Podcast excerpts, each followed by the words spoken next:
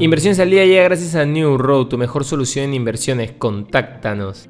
Hoy, en el plano local, en su presentación ante el Congreso, el presidente del Banco Central de Reserva, Julio Velarde, declaró que la economía peruana tendrá un crecimiento pobre el próximo año, en la que se espera una expansión del PBI del 3%.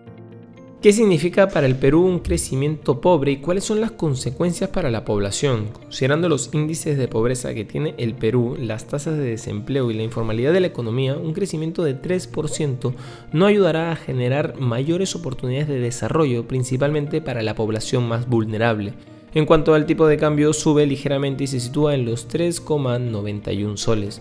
En los mercados internacionales, el pesimismo inunda el mercado y dispara las ventas en los principales índices bursátiles. Y es que se han intensificado los temores ante la política restrictiva de la Reserva Federal de Estados Unidos para restringir liquidez y sus efectos en la economía.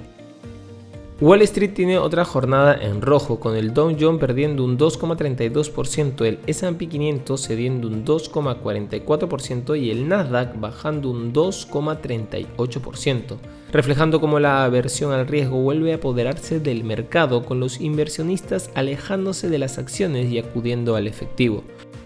Los rendimientos de los bonos del Tesoro a 10 años saltaban el viernes a máximos de 12 años y los de 2 años eran los más altos desde 2007, ya que los inversores temen que los bancos centrales de todo el mundo sigan endureciendo la política monetaria para hacer frente a la creciente inflación. Por otro lado, los inversionistas están prefiriendo de forma masiva el efectivo y están evitando casi todas las demás clases de activos en medio del mayor pesimismo que han mostrado desde la crisis financiera mundial, según estrategas de Bank of America. El efectivo tuvo entradas de 30.300 millones, mientras que los fondos de acciones globales registraron salidas de 7.800 millones de dólares en la semana hasta el 21 de septiembre. Los fondos de bonos perdieron 6.900 millones y el oro anotó salidas de 400 millones según los datos.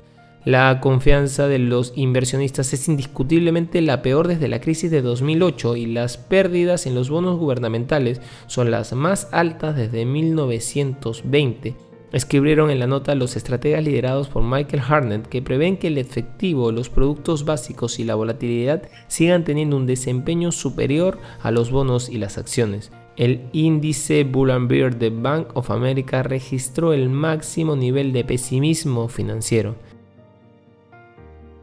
Y no queremos irnos sin mencionar que el Banco Central de China dijo que impulsará de forma constante y prudente la internacionalización del yuan para promover un mayor nivel de apertura bidireccional de sus mercados financieros. El Banco Popular de China también dijo que promoverá una circulación virtuosa de los mercados de yuanes en el país y en el extranjero y reiteró que combatirá resueltamente los riesgos sistémicos, según un informe sobre la internacionalización del yuan publicado hoy. Estas han sido las noticias más importantes de hoy, viernes 23 de septiembre del 2022. Yo soy Eduardo Ballesteros, que tengas un feliz viernes.